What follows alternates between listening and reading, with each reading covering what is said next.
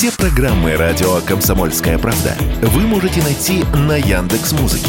Ищите раздел вашей любимой передачи и подписывайтесь, чтобы не пропустить новый выпуск. Радио КП на Яндекс Музыке. Это удобно, просто и всегда интересно.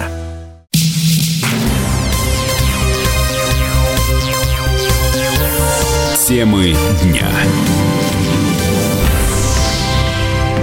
У микрофона Владимир Варсобин, я не покидаю вас, э, но все-таки мы продолжаем, конечно же, продолжаем э, обсуждать экономический форум, выступление президента, э, но давайте все-таки вспомним, что это не политический все-таки форум, а экономический, поэтому эту часть нашего эфира мы посвятим экономике. У нас гости Василий Георгиевич Колташов, экономист, директор Института нового общества, автор телеграм-канала «Политология Колташов». Политэкономия. Политэконо... Политэкономия Колташов. И Павел Петрович Петрович Шипилин, политический аналитик, э, тоже имеет свой телеграм-канал. У нас сегодня, вообще говоря, будет, э, мы будем мериться телеграм-каналом, я так понимаю. Телеграм-канал Шипилин. Павел у меня телег... Павел Шипилин. Павел Шипилин. И у меня просто Варсобин, так что вот, все, все сделали небольшую рекламу. А, давайте поговорим вот о выступлении Владимира Путина на пленном заседании экономического форума. А, вот один из его тезисов. А, Россия не боится конкуренции с иностранными компаниями, но при возвращении особенностей их поведения учтет, такой небольшой такой для, для задумчивости тех, кто еще остался, наверное, чтобы он, они все-таки медленнее собирали чемоданы. И э, тоже очень важный тезис. Э, курс на открытость экономики – важный принцип для России. Мы не свернули на путь самоизоляции со странами, которые не поддаются хамскому давлению. Товарооборот вырос в разы. Ну, давайте послушаем самого Владимира Путина, как он это говорил. Если иностранные производители захотят вновь вернуться, прийти на наш рынок. А такие разговоры мы слышим все чаще и чаще. Мы двери ни для кого не закрываем. Конкуренции, безусловно, никто не боится, а она, как известно, двигатель прогресса и торговли. Э, будем создавать для них необходимые условия для работы в России но особенности поведения некоторых этих, из этих партнеров на будущее, безусловно, для себя учтем. И во главу угла, конечно, всегда будем ставить интересы нашего отечественного бизнеса. Кстати говоря, те, кто у нас остался, работает и собирается работать из иностранных э, компаний, мы их считаем тоже отечественными производителями и будем к ним относиться так же, как к своим. У меня вопрос э, к Василию Георгиевичу Колташову, экономисту, директору Института нового общества. Василий Георгиевич, э, у нас вот э, раньше мы говорили об импортозамещении, то есть импортозамещение.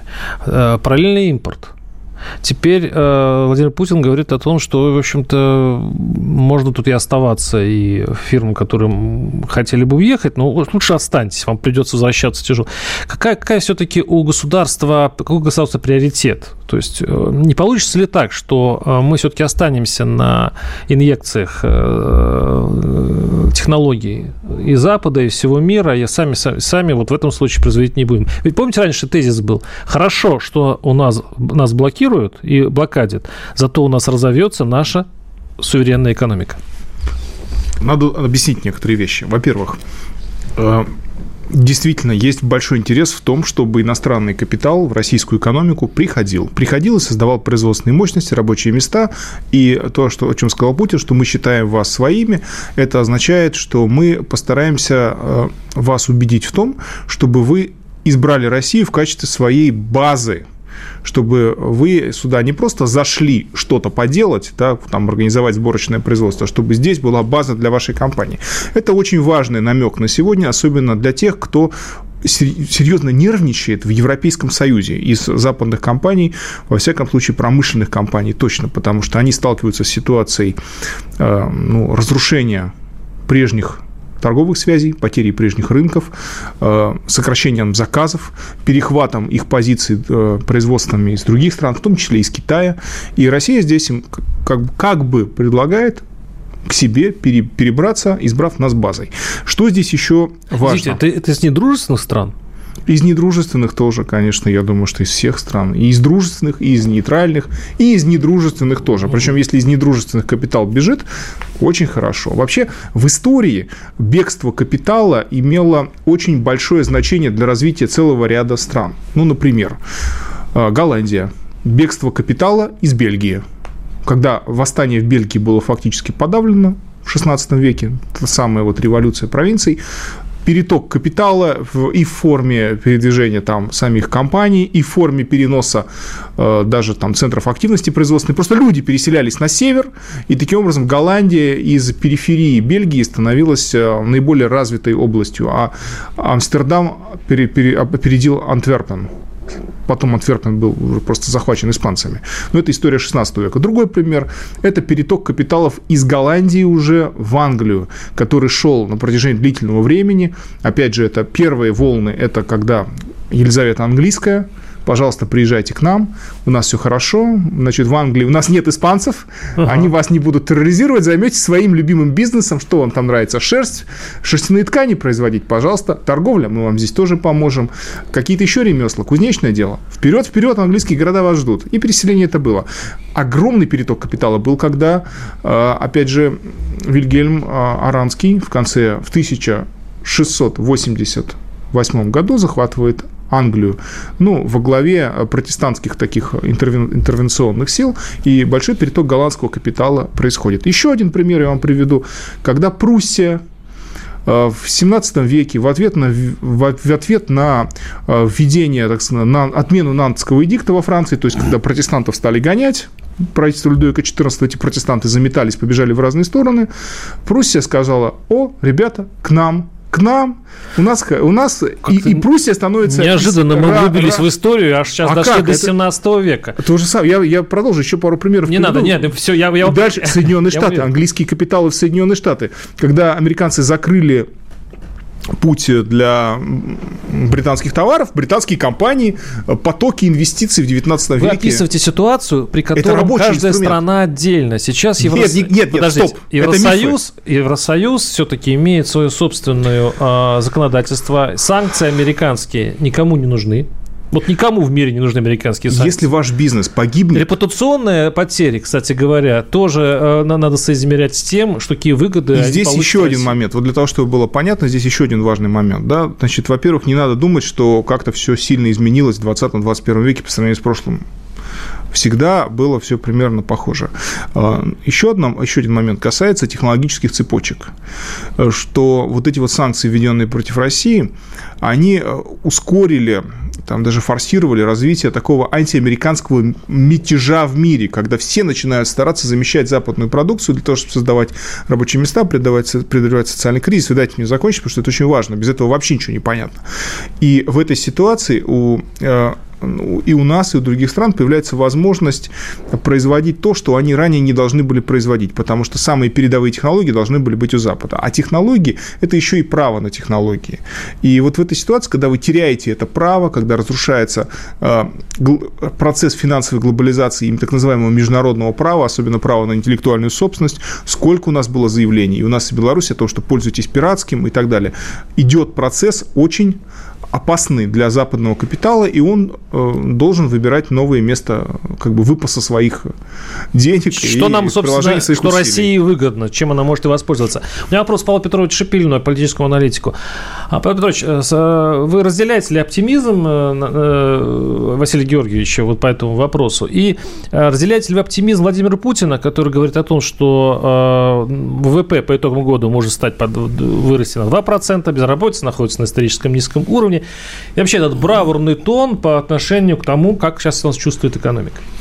Ну, мне сложно, конечно, э, спорить э, с авторитетом Владимира Путина и Василия Колташова, который, так сказать, естественно, является специалистом э, в экономике. Я просто наблюдаю за, за тем, как Путин действительно, может быть, интенционно вам показалось, так сказать, вот эта бравурность, оптимизм, который он излучал, мне показалось, что он излучал все-таки уверенность в завтрашнем дне. Меня это вполне устраивает. А, что, собственно, а, было продемонстрировано? Как мне представляется, Путин, он так же, как там, мы с вами, допустим, выросли да, из вот этих вот коротких штанишек Советского Союза, и он, вот я, например, так же, как и Путин, да, уж извините, э, честно говоря, э, вот если поставить себя на его место, опасаюсь того, что э, наши отечественные предприятия, оказавшиеся, а вдруг оставшиеся без конкурентов, начнут себя вести примерно так же, как вели себя в Советском Союзе. Почему Путин и говорит, что об открытости экономики он, он не закрывает двери ни для кого. Конкурентность нужна. Да, это, это серьезная вещь, так сказать. Если, если, если это условие не будет соблюдено, то мы уже знаем, чем это заканчивалось, этими неработающими там, пылесосами, там, телевизор. Он этого ужасно не хочет, потому что вот за эти 30 лет, несмотря на то, что мы действительно мы говорили о льготах для отечественного производителя, постоянно мы говорили о, о, об этом, э, но э, и, и действительно был, мне кажется, перебор, вот э, Василий Колташов меня поправит, если я не прав, перебор, конечно, такой был, мы, мы слишком глубоко впустили, в частности, западный, западный бизнес сюда, ну, по, по крайней мере, там поначалу. Сейчас, мне кажется, вот немножечко все так стабилизировалось, какой-то такой вот баланс соблюдался, и Путин, мне кажется, жалеет не о том, что они уходят, а о том, что исчезает конкуренция.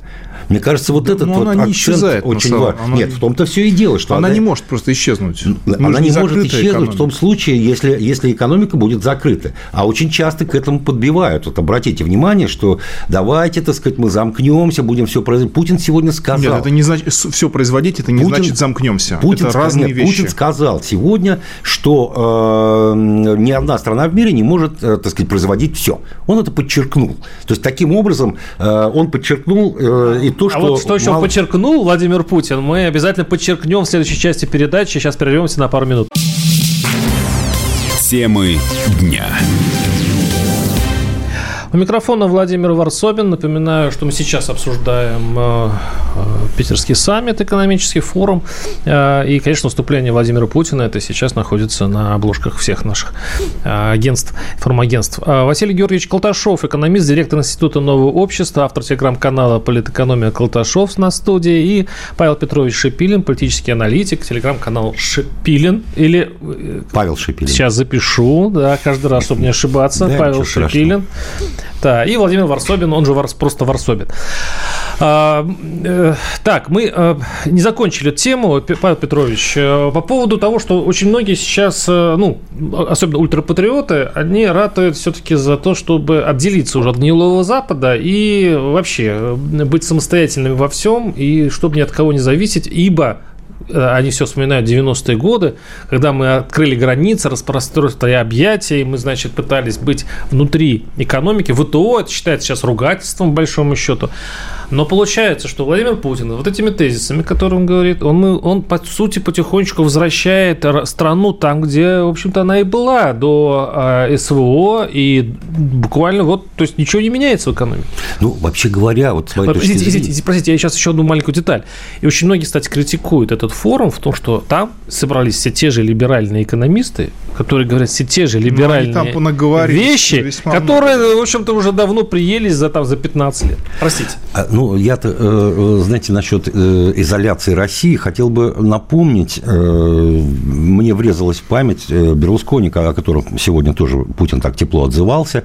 А, Берлускони год назад написал статью в июне, как раз в самом начале июня, где, что меня очень удивило, он рассказал об изоляции Запада. То есть, когда он говорил, это э, одно, одно из первых признаний было. То есть, э, понимаете, мы-то сейчас с вами говорим об изоляции России, об этом вообще речи не идет. То есть, вот, э, мне кажется, что у Запада больше, в этом смысле больше проблем, потому что он столкнулся с совершенно невероятной ситуацией. Это, так сказать, его, так сказать, его обычная манера общения с, с, с народами, с государствами, она натолкнулась просто на какую-то глухую стену и сопротивление, и э, непонимание. Ситуа- э, ситуация настолько геополитически в мире изменилась, что нам комфортнее, чем Западу сегодня. Вот это очень странная, конечно, конструкция, которая вырисовывается. Да, э, так сказать, кто-то там кричит об изоляции. Я не знаю, зачем это, зачем это делать. Меня вполне устраивает современная... Какая-то устаревшая спекуляция да, насчет того, что мы будем в какой-то изоляции. Да, да, Извините, прошу прощения, ну, экономика дело точное. Как там, Точно, да. А, я не вижу, чтобы экономика Запада, Европы падала, она растет. Зато нет, я знаю, нет, нет, нет. Растет. Нет. Европейская экономика сейчас... Нет. Нет, значит... Э, Зато вот сейчас в российском бюджете, простите, прошу прощения, да, сейчас латают э, дыры с помощью... Э, ну, будем, конечно, будем приспосабливаться к новой реальности. Да, но мы, ну, мы нельзя говорить, что значит, мы процветаем, а они там нет, а зачем? загнивают нет, и мерзнут. Нет, вы знаете, Берлускони говорит совершенно о другом. Он, так сказать, ритуально осудил Россию, так сказать, я просто и, и, и сказал о том, что у, у, нас, у нас проблемы, это, это, это же не мы придумали, это же не мы выдумали, это один из самых матерых так сказать, таких политиков там, да, мира, мировых, мирового уровня э, говорит, он предупреждает, ну, то есть эта статья была для внутреннего употребления, он предупреждает Запад, потому что э, у нас, у нас, конечно, есть проблемы. Ну, конечно, э, так сказать, э, в условиях санкций, в условиях, э, в условиях, э, так сказать, долларовой системы англосаксонского мира, конечно, у нас возникают проблемы, когда англосаксы на нас, э, так сказать, там разобиделись, да, по каким-то причинам. Но будут возникать, будем приспосабливаться. А куда нам деваться? Разбираться. А вот о нюансах, наверное, все-таки э, Василий Колташов рассказывает. Вот этих вот э, нюансах экономических. Именно я говорю о геополитической все-таки э, составляющей. Да, у нас проблемы возникнут, но геополитически мы чувствуем себя достаточно уверенно. Не геоэкономически. Геоэкономически там, наверное, ну, какой-то период времени пройдет перед тем, как мы приспособимся. Но я вам скажу так, что я, опять же, не специалист, но у меня такое ощущение, что через пять лет мы не узнаем Германию Германию. Это будет совершенно другая страна. Может быть, на уровне слово, Греции, я не знаю. Слово ощущение, конечно, в общем Ну, а куда Вообще, деваться? Павел сделал невероятно важные акценты. Вот Павел Шепелин удивительно важные вещи сказал сейчас, потому что то, что мы наблюдаем, это а, грандиозные изменения в мире, и эти изменения, они а, создают скорее изоли- изолированность Запада. Василий Георгиевич, я сейчас вам возвращаю вашу реплику. Да. А, значит, Блумберг Э, вот совершенно свежая. Я сейчас расскажу про показатели. А, демонстрирует рекорд э, экономики, крупнейшей экономики Европы, демонстрирует рекордный рост частного сектора за последние 10 месяцев. У них там все хорошо. Э, Нет, там, с... там не все хорошо. Там... Рекордный рост – это не все хорошо? Нет, ну какой рекордный рост? Ну, данные, допустим, по Германии, которая является локомотивом. И Франции. По Германии, да, там на 10% снижение заказов у промышленных компаний. Промышленных, да. Значит, промышленный сектор проседает. Домашние хозяйства ну, пожалуй, они не переживают сейчас такого стресса, как летом прошлого года из-за цен на электрическую энергию, но э, у них в разы у многих увеличились расходы на обслуживание долгов, потому что ставка Европейского центрального банка была ноль. У Швеции тоже ноль была, там, скандинавских стран низкой была. Сейчас она 3,5%. То есть, понимаете, люди покупали по завышенным ценам недвижимость, а теперь они должны выплачивать эти кредиты, там очень большое напряжение из-за этого возникает. У них есть есть запасы, они еще не растратили, не растратили даже по некоторым оценкам отложенный как бы ресурс отложенного спроса от периода пандемии, но при этом они столкнулись э, с потерей основы своей конкурентоспособности. Это ресурсы, которые они получали по очень комфортным ценам в гигантских объемах, объемах по долгосрочным контрактам, которые, естественно, выполнялись российской стороной. Ну, зеленый переход же у них будет. Э, послушайте меня, значит, это все как бы красиво звучит, но зеленый переход имеет свои секреты. Эти секреты состоят в том, что вы должны иметь постоянный приток капиталов в экономику, денег, да, который компенсирует э, издержки на использование вот этих дорогих э, не, не очень-то как бы эффективных источников энергии. То есть вы берете на себя изначально большие издержки, и вы берете их уверенно, если к вам постоянно заходит большое количество вот этих вот сумасшедших денег. А если нет, а если они не заходят? Европейский Союз утратил положительное сальдо торгового баланса в прошлом году. Теперь они торгуют, имеют отрицательный торговый баланс. Хорошо. они в убыток Хорошо. торгуют. В общем-то, по большому счету... Растут долги. Это не означает, что э, сейчас разворачивается какая-то стремительная такая вот катастрофа. Это означает, что шаг за шагом они спускаются все ниже и ниже. При этом Евростат может показывать, показать даже положительный Я наблюдаю лет 30, по большому счету, если не, если не 40, потому что еще... Я по, в 2007-2013 годах находился в Греции. Я видел, как, э, в общем-то, цветущая благополучная страна превратилась в очень бедную, как э, дети начинали рыться на помойках перед школой, чтобы поесть что-то, потому что дома их не ну, могли покормить. Это Греция 13 -го года. Да, это, был. это, это не совсем греческий кризис. Это кризис вообще в, евро, в еврозоне, потому что произошла девальвация евро, потому что... Съездите за Байкалье. Вот съездите, пожалуйста, за Байкалье, вот насчет вот всего того, что сейчас сказали ну, хотите про Грецию. что там дети, дети э, едят на помойке перед школой? Нет, вообще я можно, привел можно, очень конкретный пример. Можно я вставлю ну, буквально пару Греки 2007 скажу, года там всякое можно увидеть. Не поверили бы в такое вообще никогда, потому что страна была бы благополучной. Я вам показываю, как можно пасть, как какое падение может быть. Вы в, знаете, я, я, в Испании я безработица я все-таки среди молодежи до 70% дошла в те слушателей, годы. которые э, вот видят то, что Значит, видят. Вы должны понять, что Европейский Союз э, оказался в очень плохом положении. Плюс ко всему, рушат их промышленность э, для того, чтобы поддержать американскую промышленность промышленность. А, нулевые ставки должны обеспечивали сохранение избыточных производственных мощностей. И сейчас для Запада стоит вопрос, чьи избыточные производственные мощности будут срезаны. Соединенные Штаты уже сделали этот выбор. Ну, Не да. американские производственные мощности, да. британские, японские и, в первую очередь, Евросоюза. Но один процент все-таки дает рост можно, экономики. Можно ну, вы, реплику ставить, чтобы считать. примирить вот, э, разные точки зрения. Мне кажется... ремарочку перед вашим примирением. Я скажу, что для обычного нашего слушателя, который э, все время каждый раз слушает, так загнивает Запад, скоро-скоро упадет, вот он то замерзнет, он то не загнивает, и так он, далее. Он деградирует. Он видит, он видит, как растет курс. Нет, как растет правильно. курс доллара, Но. как растет курс а евро. А они видят, они видят ежедневно в, в новостях. Можно, можно я буквально, два слова, и сразу все понятно будет. Вы говорите э, о процессе как о результате. А экономист Василий Колташов, он, естественно, говорит, э, он же не бухгалтер, он экономист. Он говорит о э, он э, прогноз, он тенденции выстраивает. Э, иначе никак. Здесь не получится обсуждать ситуацию. Поэтому вы, ну, как бы вот вроде бы и ваша правда, да, на самом самом-то деле, э, правда, конечно, на стороне э, Василия Колташова, потому что он говорит о перспективах. А перспектива – это 5-10 лет. Вот Я это ослабление рубля. Давайте мы объясним, откуда вопрос. оно взялось. Да, вот, э, значит, что вот евро растет, доллар растет. Это то, что люди понимают. Нет, они не растут. Это рубль сдал, не сдал некоторые позиции под воздействием чего?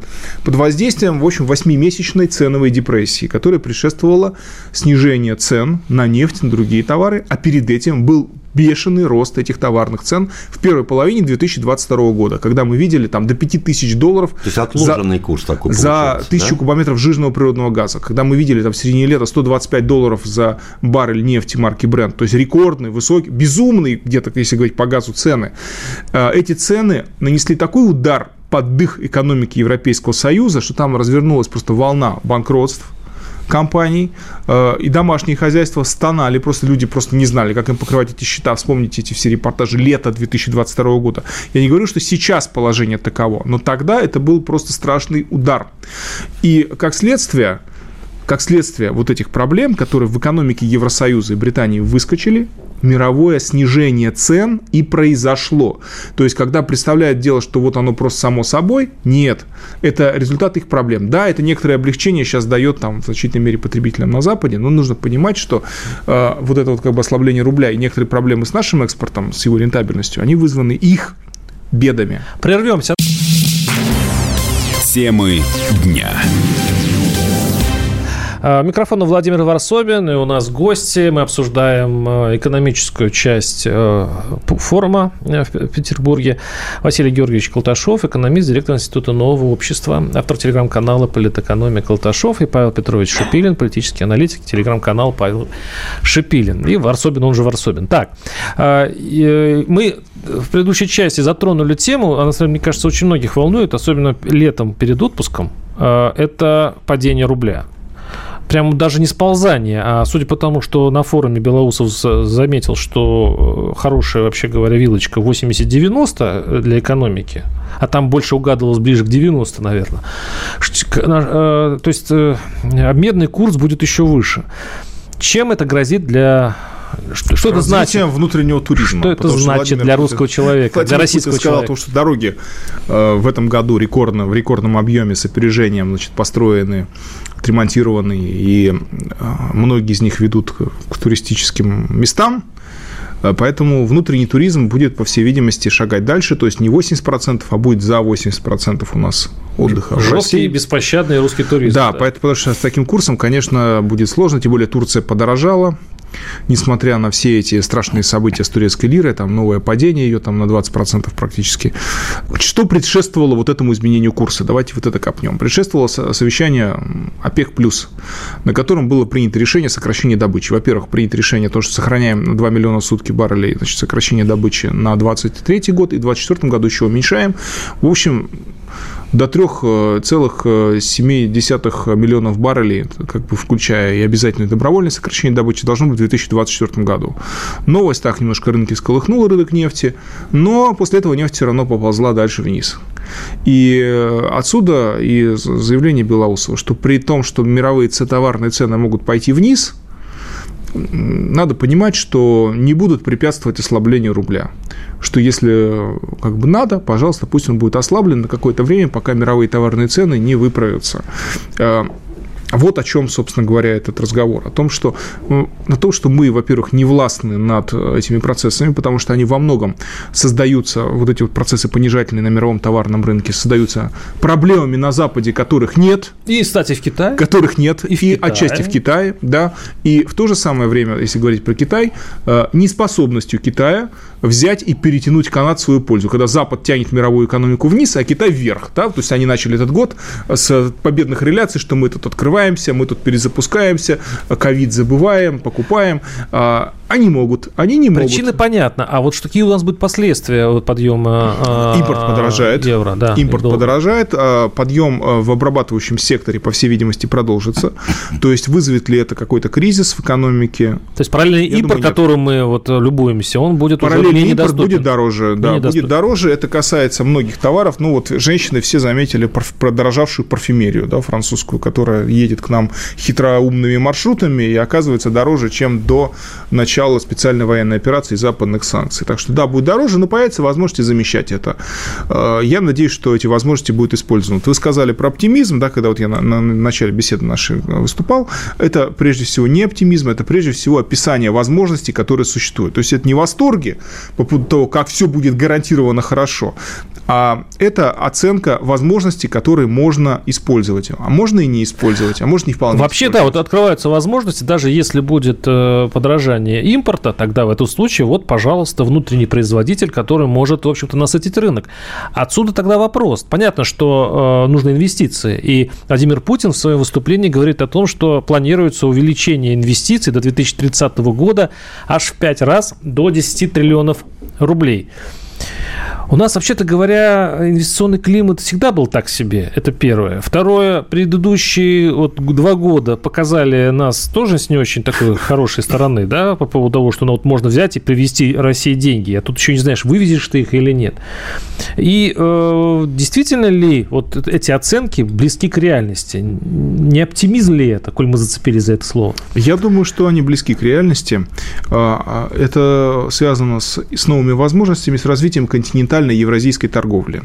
Ну, это там различные наши, там, Северный морской путь, э, собственные коммуникации на севере, э, север-юг коридор, да, то есть то, что нас соединяет с Ираном, особенно через Каспий, не через э, сомнительный Азербайджан, а через несомненные воды Каспия, которые никаким политическим колебаниям не, подвергнут, не подвергаются.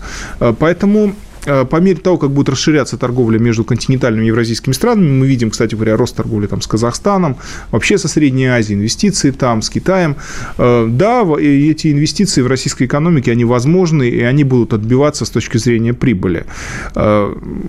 Э, И опять же, еще раз я про Запад хочу сказать, что мировая экономика – это все-таки система сообщающихся сосудов. То есть, если на Западе утрачены возможности э, рентабельного размещения капиталов, ну, в частности, в недвижимость, ну, не, не, не будет их, невыгодно сейчас нам в недвижимость вкладывать, там недвижимость начала спускаться и будет еще долго спускаться в цене.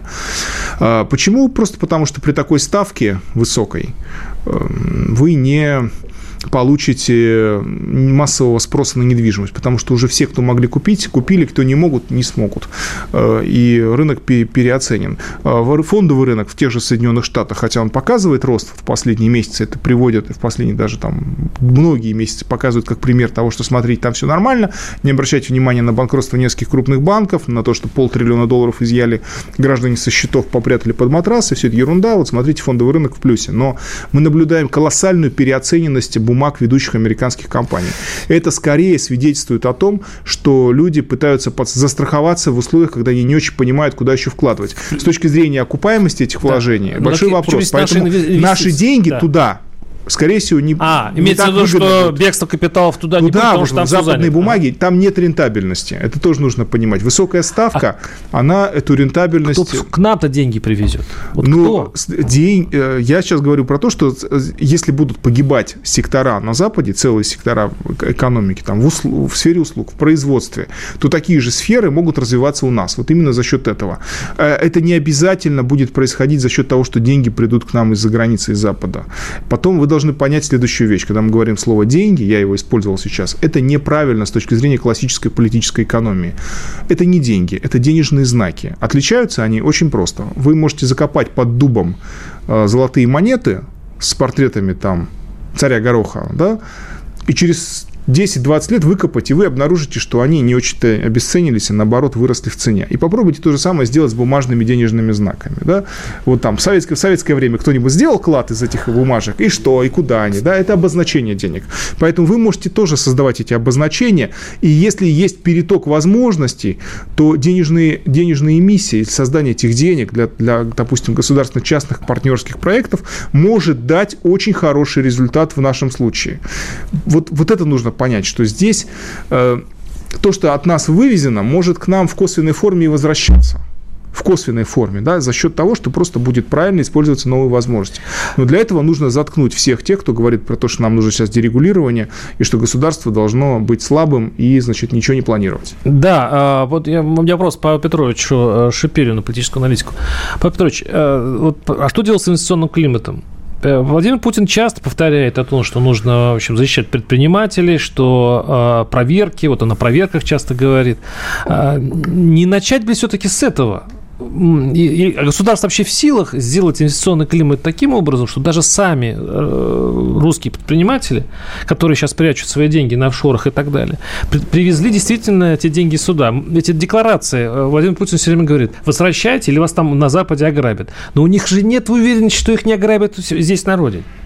Но, знаете, я обратил внимание, давно уже обратил внимание на то, что Путин, э, э, вот, ну, несмотря на то, что он советский человек, но он абсолютно капиталистический менеджер. Вот, вот э, он не использует советские способы, советские методы принуждения, там еще чего-то. Он использует абсолютно капиталистические методы э, ведения бизнеса. Вот э, вы говорите о том, что, э, ну, наверное, сказать, там капитал там недостаточно инвестируется у нас, но я просто напоминаю о том, э, там, о сельском хозяйстве, например, да, э, так сказать, как, как она рван, рванула отрасль. Я напоминаю о нефтепроводе, так сказать, Восточный Сибирь, Тихий океан, который стоил там несусветных денег, так сказать, ну, нашлись инвесторы, к этому государство имело опосредованное отношение. Путин один раз вмешался, я просто напомню, во время строительства, когда там слишком близко к Байкалу, так сказать, прошло, все, больше он не, не прикасался вообще к этой ситуации, э, к этому строительству, а, так сказать, люди построили, так сказать, и нефть до сих пор, она э,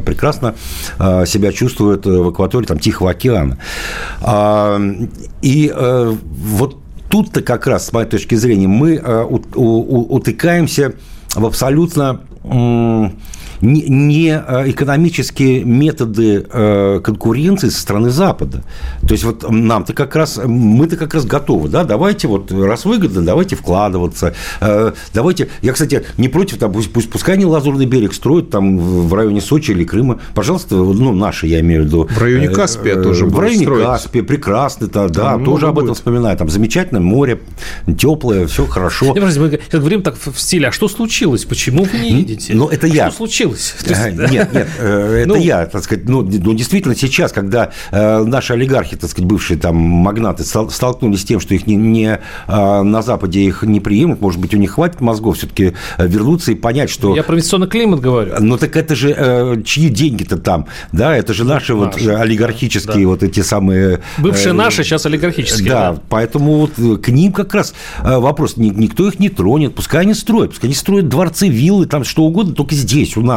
Пускай они строят Лазурный берег у нас. Да, у нас хватает там побережья. Они этого, э, они этого не делают. Они, так сказать, нахапали и сидят там буквально э, на, на этих матрасах, так сказать, как Петр Авен, у которого 220 тысяч. Но, видимо, какая-то мотивация есть, и мы об этом поговорим через небольшой, э, небольшой раунд, раунд рекламы. Оставайтесь с нами.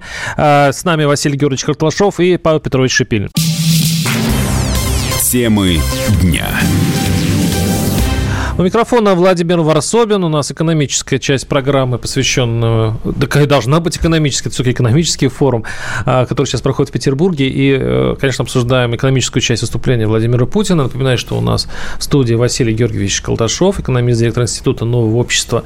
Потому что давайте не будем про телеграм-каналы. Павел Петрович Шимпилин, политический аналитик, и Владимир Варсобин, просто Владимир Варсобин. Так, а, мы э, закончили предыдущую часть, точнее, не закончили тему а, связанную с инвестициями. А, вот бедный, мы вспомнили эту э, Титова, да, который все время защищает права предпринимателей. Он, мне кажется, уже просто по 15 кругу уже ходит в администрацию президента и, и толдычит одно слово. Ну, ребят, давайте сделаем поменьше проверок, давайте меньше сажать предпринимателей, давайте сделаем так, что силовики не кошмарили бизнес и так далее, и так далее. А Владимир Путин практически, мне кажется, даже можно такое слово сказать, послушно в каждой речи употребляет тезис, что действительно проверок Э, благовато. Вот сейчас я сейчас скажу, что он э, так. Э, он уже говорит, что нужно, чтобы проверяли э, э, те организации, которые подведомственные, ну, э, профильные вот, э, для проверяемых и так далее. Почему действительно с инвестиционным климатом есть такая вот проблема? Для, может быть, для крупных, о чем э, вы говорите, для крупных, им не по зубам такая рыба. А вот для средних и мелких вот это действительно реальная проблема, которую знают, наверное, многие наши слушатели. Ну, давайте я сперва про инвестклимат закончу, то, что было в прошлой части. Значит, у нас много говорили всегда, всегда практически про то, что нужно улучшать инвестиционный климат, но нужно понимать, что улучшение относительное нашего инвестиционного климата может быть связано с ухудшением инвестиционного климата где-то еще. Это мы поняли из предыдущей поняли, части. Да, да, нет, вот можно чуть повторять. Что, что если где-то он сильно ухудшился, то это значит, что наш относительно улучшился. Это, да, это ждем, когда сгорит сарай соседа. Очень да. приятная ну, перспектива. Горит, да, да, горит сарай соседа. Поэтому давайте э, разбираться вот в этих, в этих проверках. Нельзя сказать, чтобы эти проверки не были совершенно излишними. То есть вот люди, потравившиеся сидром, люди, потравившиеся еще чем-нибудь, они, наверное, сейчас бы нам сказали, что проверкой бы здесь не помешали. А, и проверка бы, конечно, бы установила, что сидр не тот. Вы верите в это? А, э, значит, может быть, установила бы. Ну, а может быть и нет. И это Тут ведь как? И вот это вот ответ как раз. Значит, что нам нужно? Да, нам нужно контролировать контролеров. То есть э, нужно не просто формальное уменьшение проверок, но дело в том, что э, все знают, что у ну, значительной части работников вот этих проверяющих структур, у них есть собственные экономические интересы, да, вот этих вот специальных структур. Следовательно, нужны специальные службы, которые будут их контролировать, да, параллельно созданные, чтобы они еще друг друга контролировали. Вот этот метод, когда не только там Федеральная служба безопасности и в прокуратура работает, но работают еще какие-то э, другие тайные э, службы, да, то есть не, не обязательно публично работающие, э, которые отслеживают, проверяют и э, вычищают государственную систему от тех, кто занимается недобросовестной коррупцией в собственных интересах, потому что э, вообще эта проблема существует. Борьба с коррупцией ведется, но для того, чтобы она была более успешной, необходимо так, такого рода технические меры, а вместе с этим необходимо еще две вещи, которые я коротко скажу. Первое, необходимо, э, чтобы было идейное основание, почему коррупционер нестерпим для общества. И вот этот недобросовестный проверяющий, в отличие от добросовестного проверяющего, который честно пытается найти отравляющее вещество в алкогольном или безалкогольном напитке или продукте ином. Но необходимо, по всей видимости, закон о вредительстве. Угу. Понимаете? То есть нужно, чтобы определенные действия, наносящие ущерб государству, обществу, они наказывались. То есть, то есть получается такая структура проверяющих проверяющих. Надо еще, значит, структура проверяющий проверяющий проверяющих. Параллель. Нет, я Но... не говорю, что они должны быть друг, друг, как бы, друг над другом. Я хочу сказать, что они должны быть параллельно.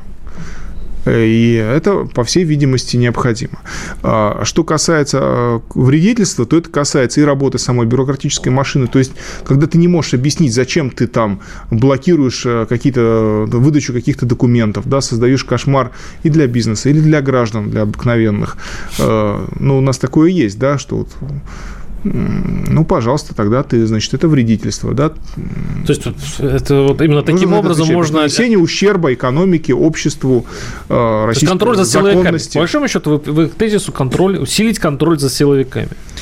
То есть, ну, по большому счету так. Ну, это... единственный способ усилить контроль за силовиками – это иметь параллельные... Ну, я понял. Не силовые, нет, не слышишь, сил... ну, как бы параллельные специальные службы, да, вот так вот скажем. Не силовые обязательно, прям, прям силовые, но специальные службы, которые будут предоставлять достаточно информации.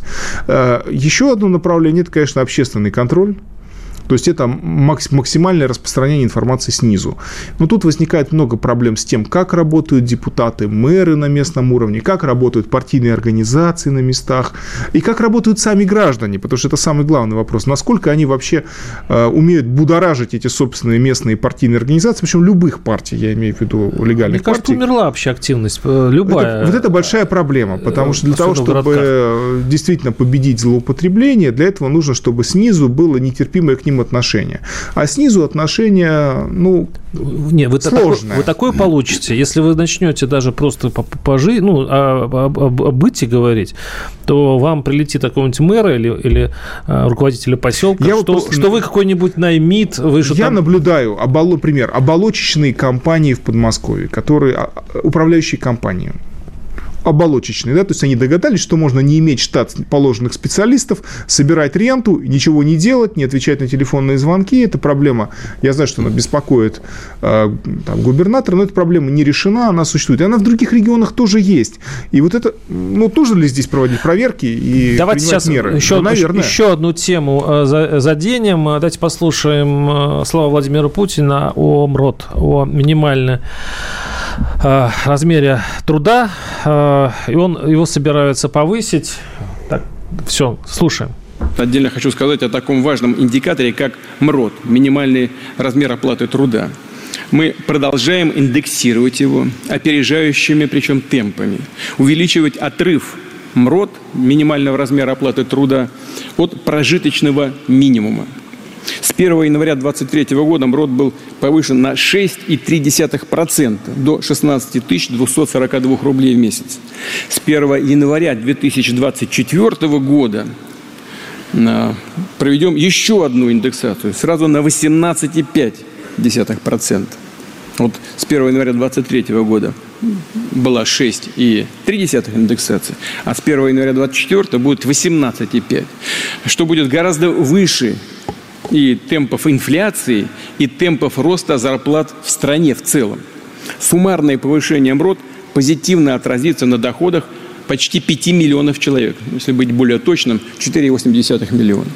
А к 2030 году МРОД должен вырасти в номинальном выражении как минимум вдвое, что станет дополнительным стимулом для роста заработных плат по стране в целом. А у меня вопрос э, к Павлу Петровичу э, Шипилину, политическому аналитику. Павел Петрович, скажите, пожалуйста, а э, вот что это значит для простых людей? МРОД касается ведь просто рядовых ну, граждан. Да, ну, Путин сказал, это, это приводит, так сказать, э, да, к, к, к, росту, к росту зарплат, к росту благосостояния. Все, на это все направлено. Что касается там нюансов, я политический, все-таки не экономический э, аналитик, э, так сказать, тут этот вопрос, конечно... Ну да, предвыборная история, все-таки кажется, ну, особенно 1 сентября, следующий мне, год у нас мне будет... Мне так не кажется, поскольку речь все-таки идет о такой дальней перспективе до 30-х годов, до 30 -го года. Поэтому ситуационно там может что-то подкинуть, так сказать, сказать, пенсионерам или еще кому-то, но вот э, все-таки он говорит о дальней такой перспективе. До 30 -го года в два раза неужели инфляция до 30 года можно рассчитывать? До 30 -го года все забудут. Она... Может, и в три раза будет. То есть да. это сложно сейчас, конечно, прогнозировать, я почти уверен. Ну, цифра такая красивая, да? Два раза к 30 да, нули, да, 3, 0, да. э, два раза. Ну, это, конечно, скорее политический скорее ход. Всего, это, кстати, ближе к вашей тематике. Да, да. Ну, не, ну, собственно, об этом-то и речь. Об этом и речь. А, и последний вопрос связан со, следующим. Вот следующий у нас. И сейчас идет цикл э, к сентябрьским выборам в разных субъектах и э, президентский. А, у нас будет гонка президентская через, через уже полгода, наверное. А, как э, экономика влияет вот на эту историю, на то, в, хороших, в хорошую ситуацию входит вот в, эти предвыборные, в этот предвыборный этап власть? Ну, сейчас момент консолидации общества, потому что общество обнаружило сильнейшую угрозу для себя, исходящую извне. Эта угроза не вымышленная, она реально существует. На нее приходится реагировать, и на нее придется реагировать длительное время. Это будет и далее консолидировать общество. Ну, а остальное – это вопрос соревнования партий и местных, местных политиков, да, потому что большое значение имеют местные проблемы, и люди обращают именно на них внимание, и вот что скажут там. Спасибо. С нами был Василий Георгиевич Колташов, экономист, директор Института нового общества, и э, Павел Петрович Шипилин, политический аналитик. Спасибо вам огромное. До свидания. Темы дня.